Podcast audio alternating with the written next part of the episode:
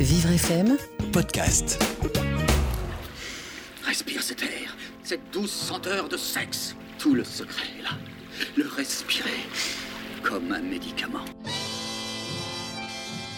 Adapté à l'écran par Claude Chabrol, Jour tranquille à Clichy est un roman qui bouillonne dans tous les sens du terme et conviendrait parfaitement à la citation que l'on peut trouver dans les mémoires de Casanova. Je cite toute ma vie, je n'ai eu de cesse de cultiver le plaisir de mes sens. Dans ce livre, c'est le moins que l'on puisse dire. En évoquant directement ses propres souvenirs, Henry Miller met en scène deux écrivains fauchés en quête d'aventure, d'amour et de sexe. ici, dans cette superbe ville merdique, il se trouvait au bon endroit, au bon moment.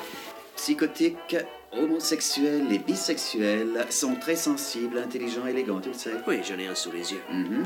Oui, mais toujours prêt à racoler dans les gares ou au bois de Boulogne.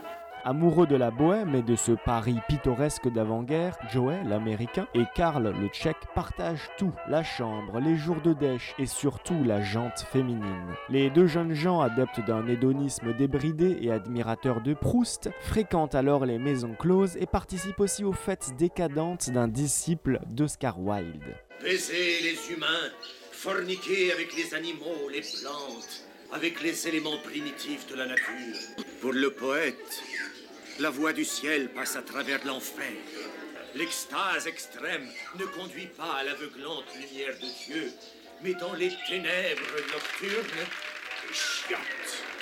Leur cible, c'est celle qu'on rencontre entre Montmartre et la Place Blanche, au coin d'une ruelle, dans un bar louche ou un dancing. Ces créatures aux mille travers qui font claquer leurs talons dans les rues floues de l'hiver. Il y a Jeanne la nymphomane, Colette l'ingénue, Nice la perle précieuse et tant d'autres décrits par la plume lascive de Miller. Joey l'écrivain, qui aime faire des cochonneries, dis le donc. Moi je te dis, c'est 200 francs, 100 francs pour la poésie et 100 pour le sexe. Pas plus, pas moins. Filles du désespoir, elles illuminent les nuits de Paris, le temps d'une extase partagée, et disparaissent au petit matin après avoir demandé leur gain. Quand je repense à toute cette période où nous vivions ensemble à Clichy, j'ai le souvenir d'un petit séjour au paradis. Résume nostalgique Henri Miller.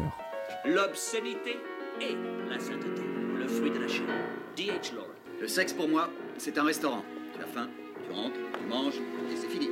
C'est dégueulasse. Oui, trop sentimental.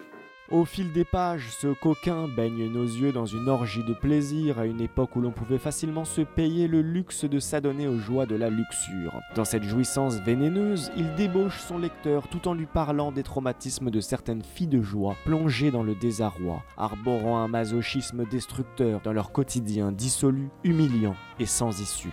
Ça peut vous paraître absurde, mais nous avons été violés. Peu à peu, on s'habitue à l'humiliation. Et même, elle vous devient nécessaire. Une drogue. J'aime seulement revenir en arrière, n'être plus rien. Moi, je veux revivre le passé. Je sais, c'est ridicule, mais cela rend tout encore bien plus douloureux. Vous devez absolument écrire tout cela. Quoi qu'il en soit, on ne peut s'empêcher de se dire à la fin de la lecture que si le monde lisait plus de Miller et moins de Fifty Shades of Grey, peut-être que les gens auraient plus les pupilles dilatées car ils auraient déjà été initiés à la sublimation des mots tout en prenant leurs pieds. Cochon. Jouir, jusqu'à la dernière seconde.